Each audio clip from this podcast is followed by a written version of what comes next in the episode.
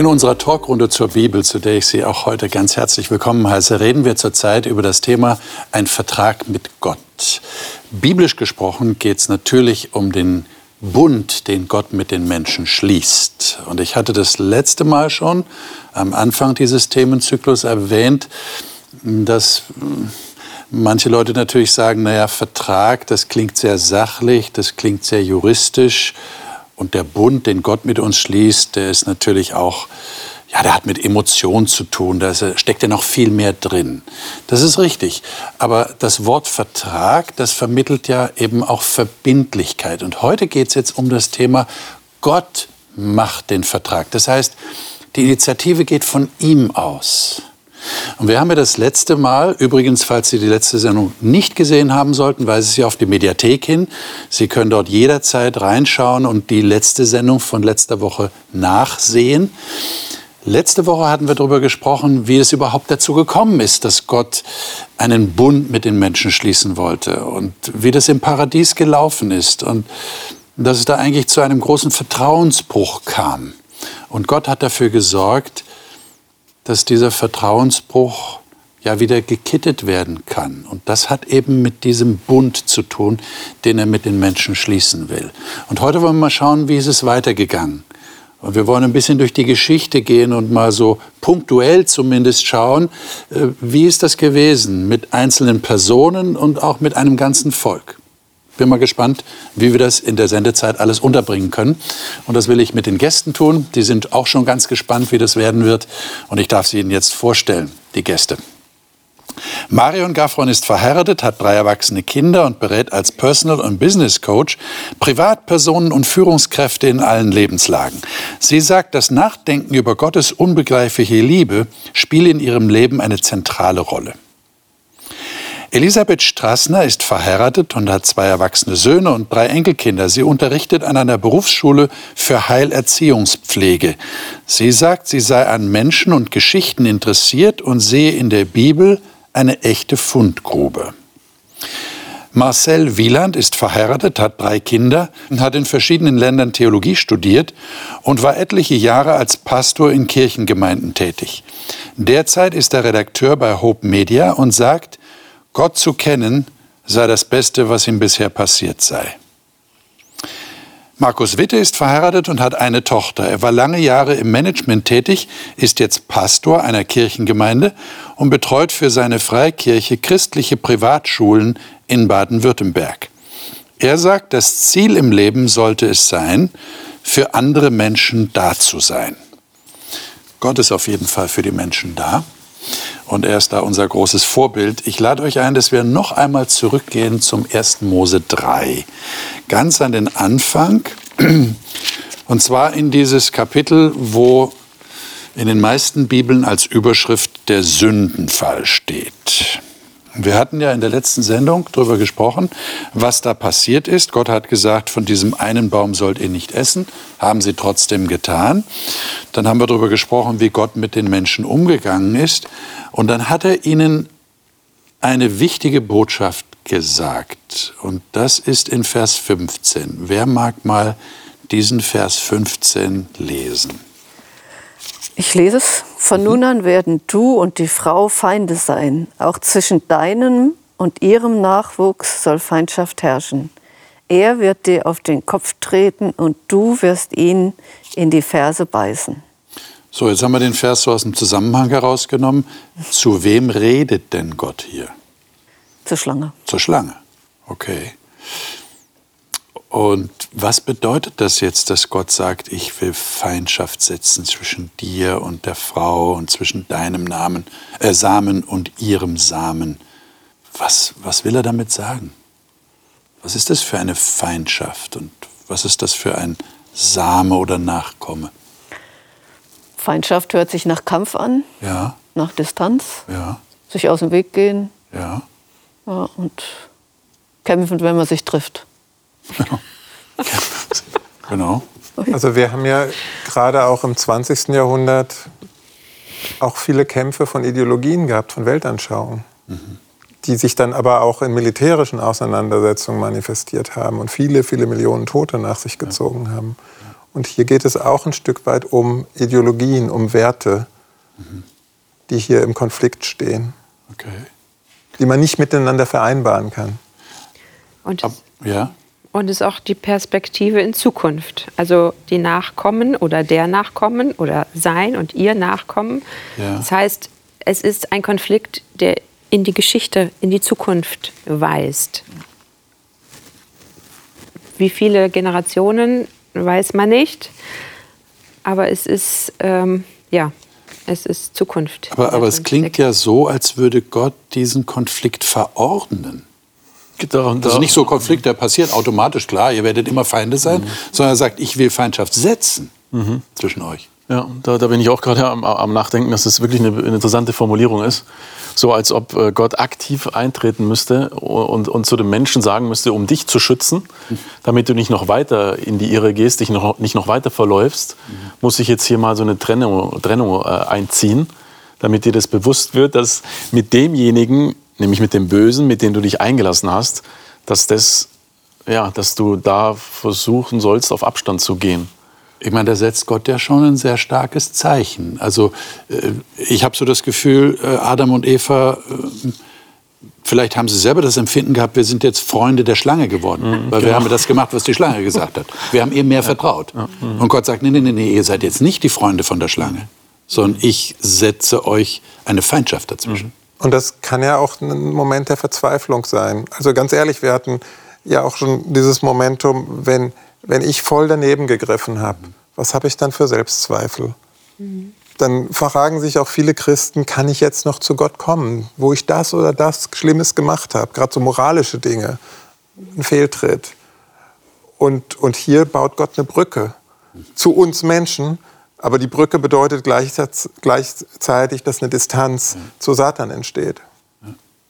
Jetzt äh, steht ja hier dann im weiteren Verlauf, wir hatten das in der letzten Sendung gar nicht lesen können, der Zeit halber, ähm, dass Gott sagt, äh, also den, den beiden Menschen Konsequenzen nennt, die das haben wird. Also mein Blick fällt hier gerade auf Vers 16. Zur Frau sprach ich will dir viel Mühsal schaffen, wenn du schwanger wirst. Unter Mühen sollst du Kinder gebären, dein Verlangen soll nach deinem Mann sein, er soll dein Herr sein. Dann Vers 17, zum Mann sprach er, äh, weil du gehorcht hast der Stimme deiner Frau und gegessen von dem Baum. Verflucht sei der Acker um deinetwillen, mit Mühsal sollst du dich von ihm nähren dein Leben lang, Dornen, Disteln wird er dir tragen. Und du sollst das Kraut auf dem Felde essen, im Schweiße deines Angesichts sollst du dein Brot essen, bis du wieder zu Erde wirst, davon du genommen bist, denn Staub bist du und zum Staub kehrst du zurück.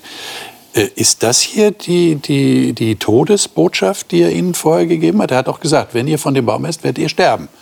Und die Schlange hat gesagt, nee, ihr werdet nicht sterben. Aber jetzt sagte, du wirst, du wirst wieder zum, das ist schon, das ist schon, das ist ja tot. Also wieder zur Erde werden ist zum Ursprung zurückkehren, also zu sterben, tot. Aber sie sind nicht einfach umgefallen und waren tot. Genau. Also ich sehe hier auch wieder ein pädagogisches Handeln. Mal ganz praktisch gesprochen. Ich leide unter Bewegungsmangel. Ich laufe jeden Morgen zehn Kilometer inzwischen, damit ich meine Gesundheit im Griff behalte. Aber ich habe halt keinen handwerklichen Beruf. Und Früher habe ich diesen Text so ganz anders wahrgenommen. Ich habe gedacht, oh Mensch, der, die, müssen so, die, die, müssen so hart arbeiten, fast so wie Sklaven. So, als wäre Gott jetzt so ein Sklaventreiber, der irgendwie die Leute zu, zu, zu so einer richtig handwerklichen, äh, harten Arbeit antreibt.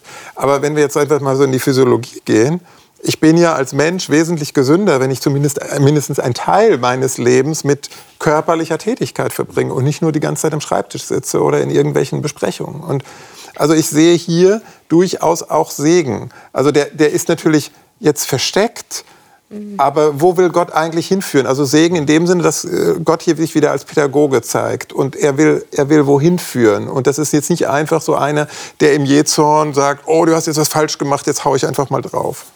Aber ein Fitnessprogramm ist es auch nicht unbedingt. Also ja. er sagt ja schon Mühsal, oder?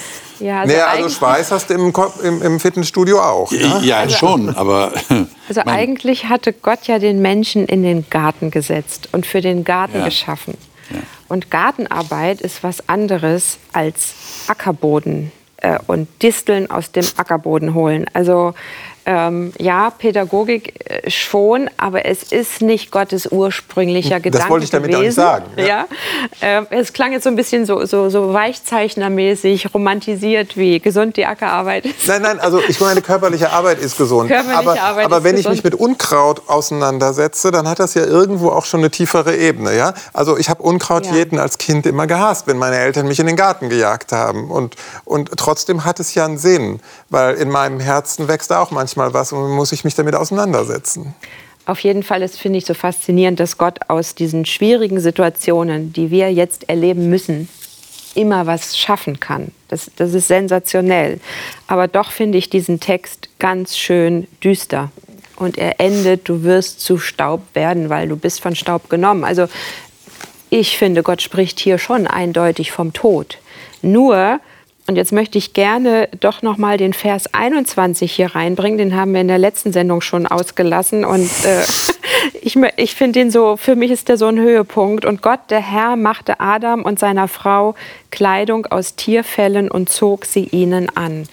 Und das ist für mich ein Handeln Gottes, das so fürsorglich, so liebevoll, so beschützend ähm, mit der Scham und dem Versagen der Menschen umgeht und dieses, ja, wo kommen die Tierfälle her? Also warum jetzt, also sie selbst haben es ja mit diesen Feigenblättern versucht und Gott kleidet sie in Tierfälle und das ist dieses Bild, also hier musste wohl das erste Tier sterben, das die Fälle hergegeben hat. Das heißt, Gott führt dieses Bild des Opferns ein und wenn wir weiter in der Bibel lesen und später erfahren, dass Jesus das Opfer ist, das alles wieder in Ordnung bringt, haben wir hier diesen ersten Anklang, wie Gott Perspektive schafft und Hoffnung spendet und quasi uns Menschen an die Hand nimmt und sagt, so komm, ich ziehe dir jetzt mal was an und ich begleite dich weiter und es wird ein harter Weg werden und du wirst auch leiden und du wirst auch sterben und Tod erleben, aber es gibt Licht am Horizont.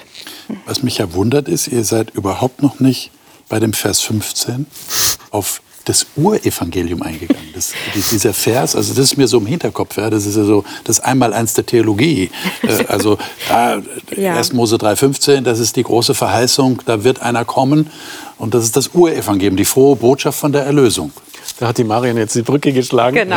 Ne? Genau. So, mit, Genau. mit diesem Opfer, weil ge- genau das habe ich, hab ich auch gedacht. Das ist eigentlich dann wirklich so die Entsprechung zu dieser Verheißung, Ja. dass da äh, Gott schon sagt, der, der, der Same der Frau, ein Mensch wird eines Tages hier der Erlöser sein, der die Ketten des Bösen äh, zerbricht, der anstelle des Menschen stirbt Ja. und nicht der Mensch ausgelöscht wird. Ja. Und jetzt kommt Kapitel 4. Ich wollte noch was sagen. Du wolltest noch was sagen? Darf. Ja, Ich genau. gebe dir noch die Gelegenheit. ähm, ich Gerne. finde, dass dieser Vers 15 den Fluch für mich besser ähm, Okay. also verarbeitbarer macht. Okay. Und zwar, ich finde dieser Fluch, dass man dem Mann anhängt und dass er der Herr ist, dass ich mich befreit fühle davon. Also durch Jesus. Okay. Ich bin vom Fluch befreit. Okay. Das heißt nicht, dass ich nicht sterben muss oder so, aber der Stachel ist weg. Das ist interessant. Ja. Das finde ich irgendwie spannend. Okay. Und Arbeit, finde ich, ist entweder man hat zu viel oder man hat zu wenig. Und beides, Und beides ist ist schlecht. schlecht. Ne? Genau. Also so dieses Mittelmaß finden wir gar nicht so Das stimmt. richtig. Also sind beide gestraft, Da ist ein Fluch irgendwie drauf, finde ja. ich. Ja. Ähm, ja, die Frage ist ja, wie geht es jetzt weiter? Äh, die Es geht ersten. mit, weiter mit Arbeit. Das war schon das Stichwort. ja, ja, ja, natürlich geht es weiter mit Arbeit, aber es geht auch mit was anderem noch weiter, Vier. äh, nämlich diese Nachkommen. Erste, erste Mose 4, die ersten beiden Verse. Wer liest das mal? Ich lese es. Adam schlief mit seiner Frau Eva und sie wurde schwanger. Und sie brachte Kain zur Welt und sagte, mit der Hilfe des Herrn habe ich einen Mann geboren. Später brachte sie einen zweiten Sohn zur Welt und nannte ihn Abel. Abel wurde ein Schafhirte, Kain ein Bauer. Ja. So, also die Eva hat offensichtlich gedacht, hier kommt schon Der Der verheißene. Same, der verheißene Nachkomme. Ähm, aber jetzt kommt der große Schock. Ja. Ähm, Verse 3 bis 8. Ich lese es mal. Und es geschah nach einiger Zeit, Da brachte kein von den Früchten des Ackerbodens dem Herrn eine Opfergabe. Und Abel, auch er brachte von den Erstlingen seiner Herde und von ihrem Fett. Und der Herr blickte auf Abel und auf seine Opfergabe. Aber auf Kain und auf seine Opfergabe blickte er nicht.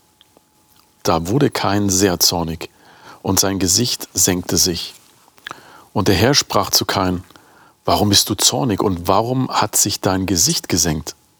Ist es nicht so, wenn du recht tust, erhebt es sich, also das Gesicht. Wenn du aber nicht recht tust, lagert die Sünde vor der Tür und nach dir wird ihr Verlangen sein. Du aber sollst über sie herrschen. Und Kain sprach zu seinem Bruder Abel, und es geschah, als sie auf dem Feld waren, da erhob sich Kain gegen seinen Bruder Abel und erschlug ihn. Tja.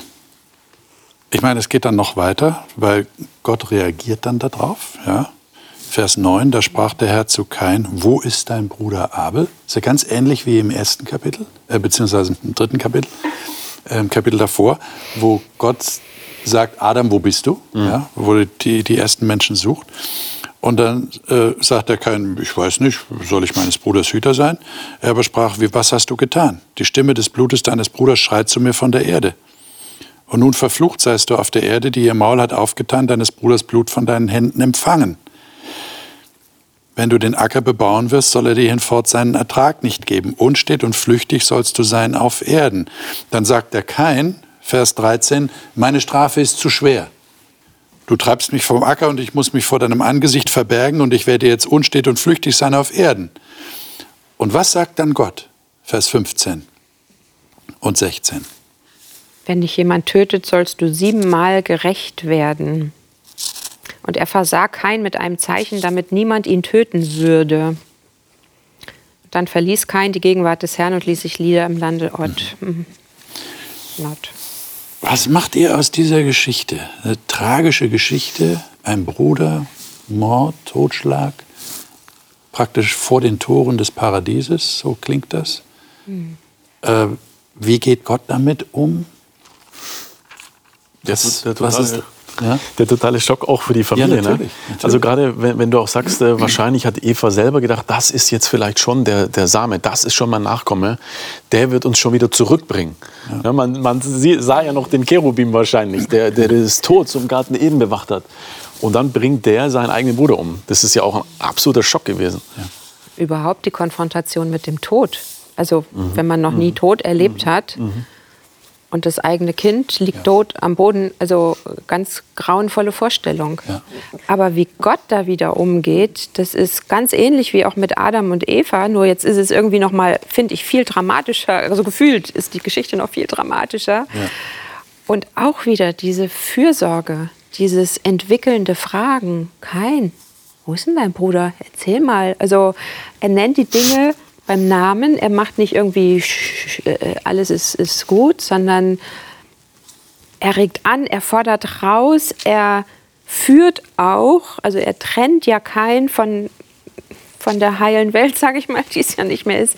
Er spricht ähm, auch einen Fluch aus, muss man auch klar sagen. ja, aber er schützt ihn auch er schützt und er sorgt für hm. ihn. Und also ich finde es unglaublich, was Gott für eine gelassen, also eine Gelassenheit ist es, glaube ich, gar nicht, Größe, Stärke mhm. äh, ähm, mhm. hat, damit umzugehen. Das ist mhm. Wahnsinn. Ja. Gnade finde ich auch an der Stelle vielleicht, vielleicht auch irgendwo so ein richtiges Wort. Ne? Schon, schon hier oder auch wieder hier kommt total gnädiges Handeln äh, zum Ausdruck. Ja. Normalerweise, wie ist es in manchen Ländern auch auf dieser Welt, wer jemanden tötet, wird mit dem Tode bestraft. Ja, da sind wir ja auch ganz schnell. Also hat bei uns jemand irgendwie, äh, also gerade so in der Öffentlichkeit oder Politik, jemand hat irgendwie äh, irgendwas bisschen gemacht, muss er gleich sein Amt niederlegen. Ne? Also klare Verhältnisse, Sauberkeit ähm, ist das, was wir so wollen. Und jetzt kommt hier der Vertrag rein, der den Gott quasi mit Kain schließt. Ja. Mhm. Ein Zeichen, also eine Symbolik. Ja. Also das gehört also ja auch gibt, zum Vertrag. Er gibt ihn nicht mhm. auf, obwohl ja die Enttäuschung bei Gott riesengroß gewesen sein muss. Ja? Das ist das erste Kind, das geboren wird auf dieser Erde, zur großen Freude seiner Eltern. Das erfahren wir ja auch. Und der ist dann ein Totschläger. Aber ich glaube nicht, dass Gott enttäuscht war. Okay. Weil zu einer Enttäuschung gehört eine Täuschung. Und Gott täuscht sich nicht. Der hat sich auch nicht mit Adam und Eva getäuscht. Okay. dass sie ihn jetzt enttäuscht hätten. Also wir Menschen, wir glauben ja oft im anderen etwas hm. zu sehen und sind dann enttäuscht, wenn es nicht ne? so ist. Ja. Aber Gott sieht ja schon vorher ins Herz. Er, er wusste, was passiert. Er, er kennt uns Menschen. Wir können ihm nichts vormachen, brauchen auch nichts vormachen. Und deswegen kann er aber auch so reagieren, weil er nämlich eben nicht enttäuscht ist, sondern also für mich ist das Liebe in Reinkultur. Liebe, die den anderen sieht, ohne den eigenen Schmerz in den Mittelpunkt zu stellen. Sondern und, und er hätte ja allen kommt. Grund gesagt, weil er spricht den Kain ja vorher noch an. Pass auf, was da in dir passiert. Da wächst was ran, ja?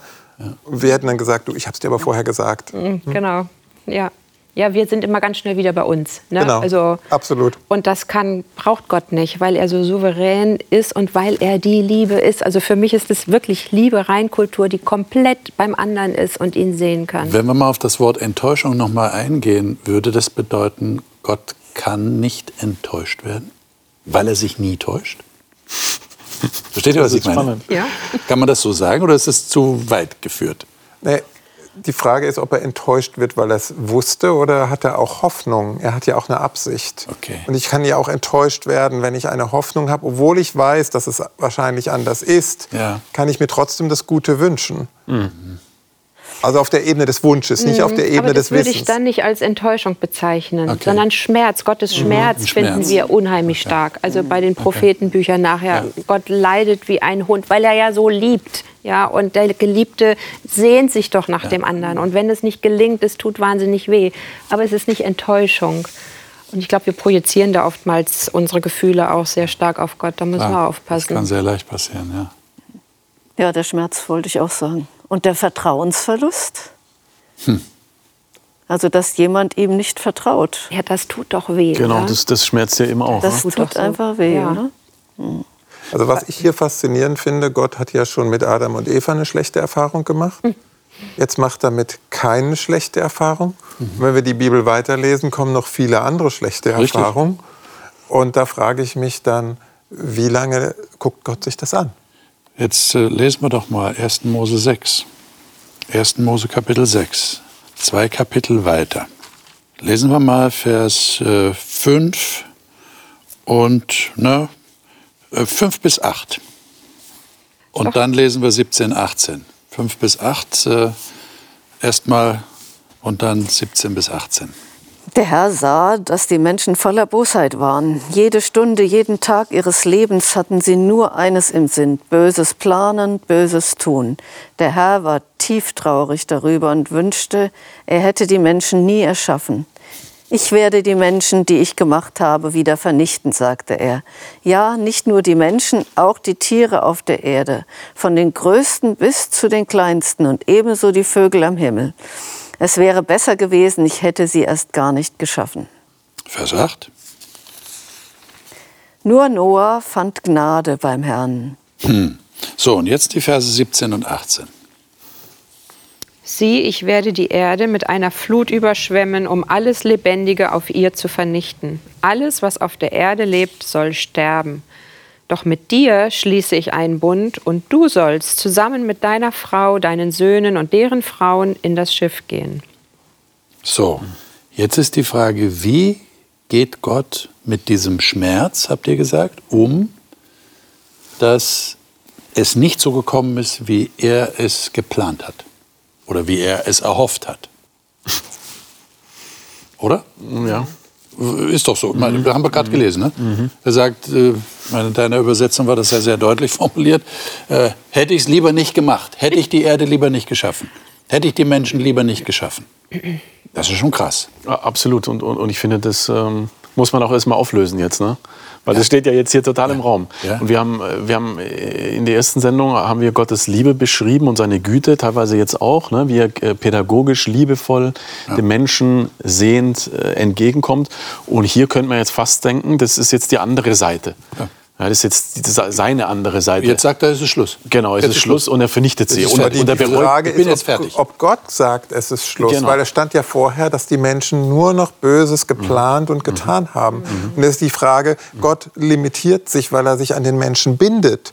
Mhm. Und wenn vom Menschen kein anderer kein anderer Response auf Englisch, würde ich sagen, keine, keine andere Antwort mehr kommt, dann, dann kann Gott irgendwann auch nichts mehr tun. Aber das ist furchtbar, oder? Das ist tragisch. Wenn, wenn ich sagen muss, also wenn jetzt Gott sagen muss, die einzige Lösung für das Böse ist, dass der Mensch, der so böse ist, stirbt. Der Tod ist die einzige Lösung dafür. Das ist ja furchtbar. Ja, aber zum Glück gibt es diesen Noah. Also ähm, ja, das, was, was wir gerade so gesagt haben, so, ah ja, jetzt reicht's mir und jetzt kann ich nicht mehr und jetzt Schlussstrich. Aber nein, doch nicht. Da ist wieder diese Hoffnung. Gottes Hoffnung mit Noah. Da ist noch ein Mensch, der mir vertraut. Und den will ich schützen. Den will ich zum einen schützen von diesen Übeltätern und zum anderen ist er mein Hoffnungsträger. Und dann kommt diese Geschichte mit der Arche und wo Noah und seine Familie wieder als Hoffnungsträger von Gott beschützt, behütet und in eine neue Zukunft geführt werden. Und er versucht es wieder. Gott Aber eigentlich ist es ja wie so ein Rollercoaster, also wie so eine Achterbahn. Ja, es geht wieder rauf, jetzt kommt wieder eine Hoffnung. Und wir wissen ja zumindest, wie die Geschichte ausging. Die ging ja nicht nur gut aus, sonst würde es ja uns heute besser gehen. Mhm. Ja. Genau. Also bei beiden mh, hm, Versprechen äh, kommt es mir vor, als wenn es nur von Gott ausgeht. Mhm. Also bei keinem sagt Gott, okay, ich schütze dich.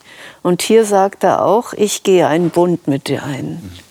Also das ist, glaube ich, so ein Muster vielleicht, was man finden kann da drin. Vielleicht findet man noch andere mhm. dabei, dass wir so gucken, wie sind, ist dieser Bund geschaffen dann. Habt ihr euch schon mal die Frage gestellt, warum Gott das tatsächlich so macht, wie er das hier gemacht hat? Warum er nicht tatsächlich sagt, ich fange jetzt einfach noch mal von vorne an? Das, das wäre doch so unsere Reaktion, oder? Wir fangen jetzt einfach noch mal von vorne an. Wir, wir tun jetzt mal Tabula Rasa, wir wischen alles vom Tisch und wir fangen einfach noch mal neu an. Und der Noah, ja, ist halt Pech, ne? Weil ist halt da mit drin an der Stelle wäre nämlich eigentlich die geniale Möglichkeit gewesen. Ne? Ja. Äh, machen wir doch in der Flut alle Tabula Rasa. Ja. Aber es gab diesen Noah. Und es erinnert mich auch an eine spätere Geschichte mit, mit Adam und Lot und Sodom und Gomorra und Vernichten. Da ist ein Mensch in dieser Stadt, den er rausruft. Also Gott geht es nicht um Masse, um, um die Mehrzahl, sondern Gott geht es um einen einzigen Menschen. weil das ist, das ist Liebe. Eine andere Erklärung gibt es ja dafür nicht. Also ökonomisch ist es völliger Blödsinn. Ja? Aber er kann nicht, will nicht Leben töten, wo noch der Keim von Vertrauen zu ihm drin schlummert. Das heißt, es reicht schon ein einziger Mensch dafür. Weil, weil das, das ist vielleicht die, die, der, der Punkt hier. Ne? Weil man sieht, da doch auch, wie wir schon immer hier auch immer mal wieder angesprochen haben, Gott ist trotzdem konsequent und, und äh, diszipliniert auch da, wo es notwendig ist. Er kehrt nichts unter den Teppich. Trotzdem zeigt er aber gleichzeitig immer wieder Liebe überall da, wo er kann. Weil spannend ist, das sind ja Motive, die sich auch wieder durchziehen. Dieses Richtermotiv. Gott richtet jetzt. Könnten wir auch wieder sagen, ja, puh, ja, aber, aber in einer Situation, wo es nur, wo nur noch getötet wird, da würden, sagen wir auch wir als Menschen, die Weltgemeinschaft sagt ja auch, dort wo ein Tyrann sitzt, der nur tötet, mhm. äh, sein eigenes Volk brutal unterdrückt oder nur Kriege führt, dann schreitet die Weltgemeinschaft ein, weil sie sagt, das muss man stoppen. Mhm. So ist Gott genauso. Er richtet, er sagt, radikales Böses muss ich stoppen. Aber, aber nicht nur so, sondern er guckt immer nur, äh, er guckt aber auch, wo ist die Hoffnung und wo kann ich retten. Klar, aber da sind wir jetzt so auf der politischen Ebene, wo wir so staatstragend alle sagen würden, ja, das ist richtig, das ist so Policy, also polit politische Zielformulierung. Aber wenn ich jetzt existenziell wär, wäre, ich habe nur eine Tochter, würde ich die verlieren wollen, nur weil mir jemand sagt, ja, dann kriegst du eine andere Tochter? Niemals. Also für alle, die die Kinder haben, selbst wenn eure Kinder irgendwas total Schreckliches anstellen. Würden wir Menschen unsere mhm. eigenen Kinder jemals aufgeben? Mhm. Also ich hoffe, ihr versteht. Also das, das kann ich mir nicht vorstellen. Und, und ich glaube, da hat Gott in uns was hineingelegt, wie es ihm vielleicht noch viel mehr gibt. Und deswegen gibt er diesen Noah mit seiner Familie auch nicht auf. Mhm. Und was er dafür einsetzt, ist ja krass. Wir werden das dann nächste Woche noch äh, im Einzelnen studieren, weil das ja wirklich äh, grandios ist, was Gott da tut. Man sich vorstellt. Wir haben ja manchmal diese Vorstellung von Gott, naja, Gott ist allmächtig und der hat alles geschaffen. Der kann ja, der kann ja mit einem Fingerschnipsen kann der neu schaffen. Also für ihn ein kleines. Könnte er. Jetzt baut er aber ein ganzes Schiff. Stell dir mal vor, der baut ein ganzes Schiff, der lässt alles untergehen, dann baut er ein Schiff, wo die alle reingehen und dann die eine Familie, ja, der Noah, so acht Personen waren da drin. Krass. Mhm. Aber wie gesagt, wir werden das nächste Woche noch im Einzelnen studieren. Gehen wir mal weiter zu 1. Mose 12, also sechs Kapitel weiter. Und äh, was, was steht da in den ersten drei Versen? Dann befahl der Herr Abraham, verlass deine Heimat, deine Verwandten und die Familie deines Vaters und geh in das Land, das ich dir zeigen werde. Von dir wird ein großes Volk abstammen. Ich will dich segnen und du sollst in der ganzen Welt bekannt sein. Ich will dich zum Segen für andere machen. Wer dich segnet, den werde ich auch segnen. Wer dich verflucht, den werde ich auch verfluchen. Alle Völker der Erde werden durch dich gesegnet werden. Hm. Also hier haben wir praktisch den Abraham als Nachkomme des Noah, also etliche Generationen weiter. Äh, und äh, da sagt Gott, geh weg und ich ich will dich segnen. Das ist ja auch ist ja ein Bund. Wir haben ja auch Texte dann im weiteren Verlauf, auch da werden wir eine Sendung dazu haben, wo Gott tatsächlich sagt, ich, ich will einen, einen Bund mit dir schließen, ich, ich will einen Vertrag mit dir machen. Aber hier zeigt sich ja das gleiche Motiv wie auch eben bei Noah und bei Adam und Eva, ja. selbst bei Kain. Gott geht in Vorleistung ja. und ich als Mensch muss mich entscheiden, vertraue ich dem. Weil komplett auswandern, Zelte abbrechen. Ich weiß nicht, wer von uns mal jahrelang als Expat im Ausland gelebt hat. Also ich habe das jetzt nicht so lange erlebt, aber auch.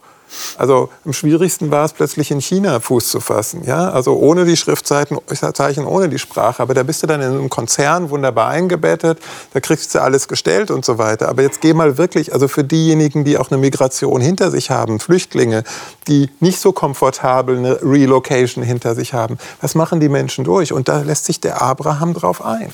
Ja. Oder Abraham, wie er damals noch heißt. Ja. ja. Mhm. Ich denke, es ist so ein bisschen ein ähnliches Muster. Auch Gott geht wieder, fängt an und sagt, ich mache. Also es ist sein Bund mit dem Abraham. Es ist, geht von ihm aus sozusagen. Und er verspricht etwas. Also nicht der Abraham verspricht was. Und das Dritte, was mir auffällt, ist, dass es für die ganze Welt gedacht ist. Es ist ein Segen für alle. Es ist nicht nur ein Bund zwischen Gott und einem Menschen, sondern es geht auch immer um die ganze Welt. Auch bei Noah ging es ja auch um den Rest. Darum glaube ich auch, Gott hat eine, eine größere Perspektive. Mhm. Also auch, dass er überhaupt es zum Abraham sagt, verlass deine Familie und zieh aus. Ich meine, wozu ist das jetzt nötig? Kann ich nicht Gott auch bei meiner Familie vertrauen? Ähm, aber Gott hat eine Idee und baut da was auf? Hat im Abraham jemand gegenüber, mit dem er weiß, da kann ich was starten, da kann ich Geschichte schreiben? Und ähm, das, wir können das jetzt natürlich gut aus dem Rückblick sagen. Wir kennen die Geschichte und was geschehen ist in unserer eigenen Geschichte ist natürlich schwierig. Ja, wenn Gott mich herausfordert, ich kenne ja die Zukunft noch nicht. Wo will er denn hin mit mir? Und, und das ist ja aber genau das, was Vertrauen ja so herausfordernd macht. Mhm. Ich meine, du hast gerade gesagt, Elisabeth, Gott verspricht. Äh, ich meine, wenn wir von einem Vertrag sprechen, äh, ist ja erwartbar. Ich, hab, ich bekomme einen Vertrag, ich unterschreibe den und ich bekomme etwas dafür. Aber dann muss ich ja selber auch was beitragen, muss ich auch was leisten. Also das ist auf der menschlichen Ebene. Wie ist denn das hier? Was, was leistet denn der Noah? Was leistet denn der Abraham? Ja, zieh aus. Also er muss, er muss, was machen. Er muss was machen. Dann kannst du Stammvater werden. Und Noah also. muss die Arche bauen zum Beispiel. Genau. Und reingehen. Okay. Also spricht man, auf jeden Fall könnte man dazu sagen, ähm, der Mensch muss sich darauf einlassen, mhm. auf das Angebot Gottes und er muss den ersten Schritt in diese Richtung machen. Ja. Ja, der erste Baum muss gefällt werden, der erste Schritt muss gemacht werden, die Sachen müssen gepackt werden. Aber das sind ja total abgefahrene Sachen, sage ich mal. Ich meine, ein mhm. Schiff bauen dort, wo man noch nie ein Meer gesehen hat. Also äh, das machst du ja nicht einfach so. Oder hier die, deine Familie verlassen und wegziehen, das machst du nicht einfach so. Das heißt, das, was Gott hier wieder herauskitzelt, das ist das Vertrauen. Mhm. Und das sind ja nicht gleiche Partner. Also wenn, wenn wir heute einen Vertrag abschließen, einen Kreditvertrag beispielsweise, dann werden wir erstmal geprüft von der Schufa, ob wir auch eine Bonität haben. Und in Wirtschaftskrisen war es immer kritisch, weil man sich nicht mehr vertraut. Also das, das bringt die Abwärtsspirale wirtschaftlich nach unten. Wenn ich dir nicht mehr vertraue, Marcel, weil ich denke, wer weiß, ob du mir das zurückzahlen kannst oder wer weiß, ob du deine Vertragsverpflichtungen äh, ähm, erfüllst, dann gehe ich, weil ich das Misstrauen schon im Herzen habe, gehe ich den Vertrag ja mit dir gar nicht ein, weil ich nicht geschädigt werden will. Und, und hier ist Gott so genial. Also also wenn wir mal so in einer total misstrauischen Gesellschaft leben würden, wo keiner mehr dem anderen über den Weg traut und, und, und zum Teil ist ja auch in der Corona-Krise Misstrauen zwischen Menschen gewachsen. Das ist ja schlimm für die Gesellschaft, ja.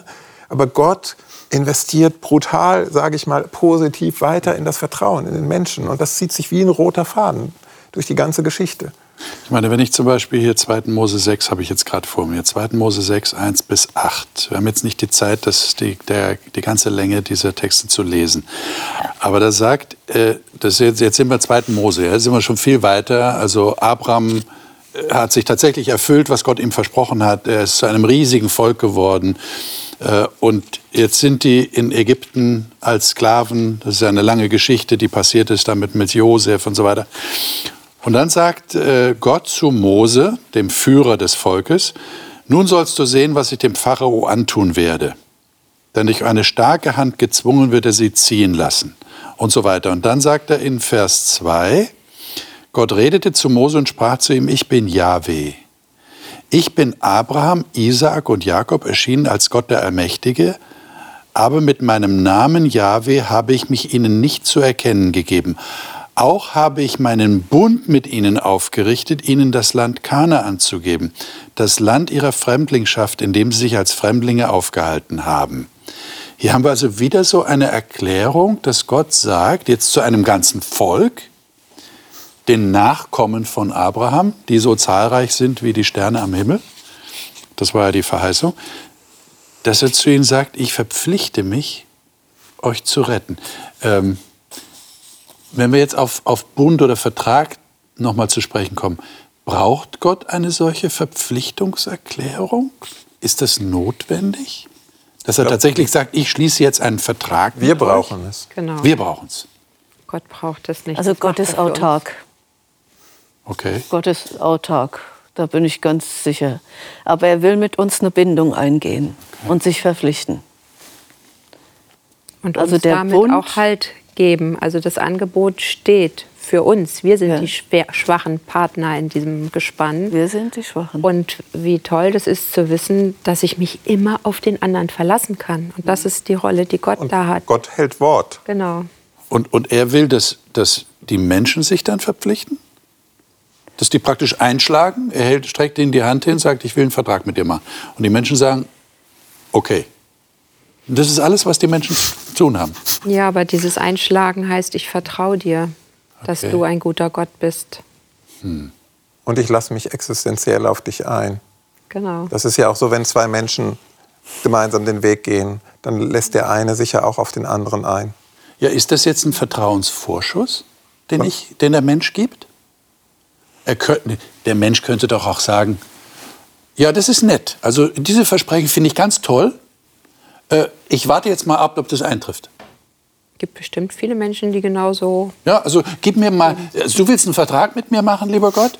Das ist wunderbar, akzeptiere ich. Aber lass uns doch erst mal ausprobieren. Mhm. Äh, gib mir mal oder gib mir ein Sample, gib mir genau eine Arbeitsprobe. Lass mich mal sehen, genau. ob das, was du mir versprichst, so, so ein kleines Kana an. Genau. Dann schaue ich mal, ob das so, so eine Geschmacksprobe. Genau. Ja, mhm. ob das wirklich was taugt. Aber so ist es nicht, oder? Aber ein Stück weit äh, doch. Also doch. Wenn, wir, wenn wir die nächste äh, Episode dann anschauen, ja. wo Gott ja noch konkreter wird, ich, ich spreche jetzt so die Gesetzgebung an, wo ja. er sogar noch zu diesem Bund sagt, Leute, schaut, da gibt es gewisse Regeln und wenn ihr euch an die Regeln haltet, die zehn Gebote haltet, dann läuft das Leben richtig gut. Aber dieses Gesetz, den, den, Inhalt, ein Stück weit den Inhalt des Bundes, dass man das auch messen kann, wie, wie, wie, äh, wie wird denn Vertrauen zu Gott sichtbar, äh, das gibt er erst, nachdem er in Vorleistung gegangen ist. Nämlich nachdem er, wenn du so willst, die Jungs hätte ich schon fast jetzt gesagt, genau, die Geschmacksprobe ist, die Leute aus dieser krassen Sklaverei rauszuführen. Durchs Rote Meer krasse Wunder zu tun. Wo sie ja wirklich mit, wenn ich mir vorstelle, wir wären mit offenem Mund da gestanden, ne? was Gott da macht. Erstmal diese, diese, diese Zeichen, diese Naturkatastrophen an den Ägyptern, weil die einfach nicht das Volk ziehen lassen wollen. Und dann zum Schluss das Meer teilt sich und deine Feinde versinken im Meer und du stehst mit nichts da. Und dann sagt Gott erst, jetzt, äh, Freunde, gehen wir den nächsten Schritt. Jetzt, jetzt zeige ich euch die Regeln. Wenn ihr, wenn ihr, wenn ihr euch daran haltet, läuft es richtig gut zwischen euch. Ja, aber die richtige Geschmacksprobe ist für mich die, die dann in der zwei, im zweiten Teil der Bibel kommt. Also wo Gott selber kommt und zeigt, was Liebe ist in Jesus. Mhm. Ähm, und wie weit er bereit ist zu gehen mhm. für uns und wie sich das anfühlt. Ähm, das ist ja vorhergesagt schon im ersten oder im dritten Kapitel, ganz am Anfang. Das zieht genau. sich von vorne durch, aber ich bin sehr dankbar, nach Christi Zeit zu leben, also die Geschichten von ihm und seinem Leben hier auf der Erde auch nachlesen zu können und zu sehen, wie weit er bereit war zu gehen. Also weiter kann Liebe ja nicht gehen. Und ja, aber ich glaube, mehr kann Gott auch jetzt nicht mehr zeigen. Also, also er rettet, Gott rettet, indem er sich selbst gibt. Und das ist eine brutale Vorleistung, die er bringt, immer wieder mit der Einladung, ja, vertrau mir doch, vertrau mir doch. Aber das haben die Leute da im Alten Testament im Volk Israel noch nicht gewusst, oder? Sie haben es noch nicht gesehen. Das heißt, die Frage ist, und die gebe ich jetzt an Sie weiter, liebe Zuschauer, wie viel Sicherheit brauche ich, um mich auf einen solchen Vertrag, auf einen solchen Bund tatsächlich einzulassen? Ich habe so das Empfinden, auch wenn Gott sich da bezeugt und wenn Gott alles zusagt, um einen Vertrauensvorschuss komme ich eigentlich nicht drumherum. Ich kann, also sonst, sonst wie, wie kommt der Vertrag sonst zustande? Ja, wir wollen immer Geschmacksproben haben, wir wollen Sicherheit haben, wir wollen die Versicherung haben, wir wollen möglichst noch eine Rückversicherung haben, falls mit dem Vertrag irgendwas nicht klappt, dass irgendjemand dann eintritt dafür. Hm, also Vertrauen wir dieser Person? Das hat viel mit Beziehung zu tun. Ich denke, wir haben zumindest einen, einen gewissen Überblick uns heute verschafft, wie das so mit Gott und seiner Beziehung zu den Menschen aussieht und was er vorhat.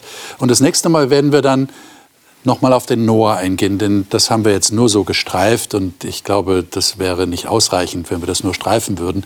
Da liegt so viel drin in diesem Bund, den Gott mit Noah geschlossen hat und dann später auch mit Abraham.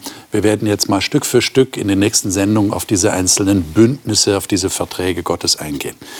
Ich hoffe, dass Sie das auch spannend finden und freue mich, wenn Sie das nächste Mal wieder dabei sind. Bis dahin, alles Gute Ihnen.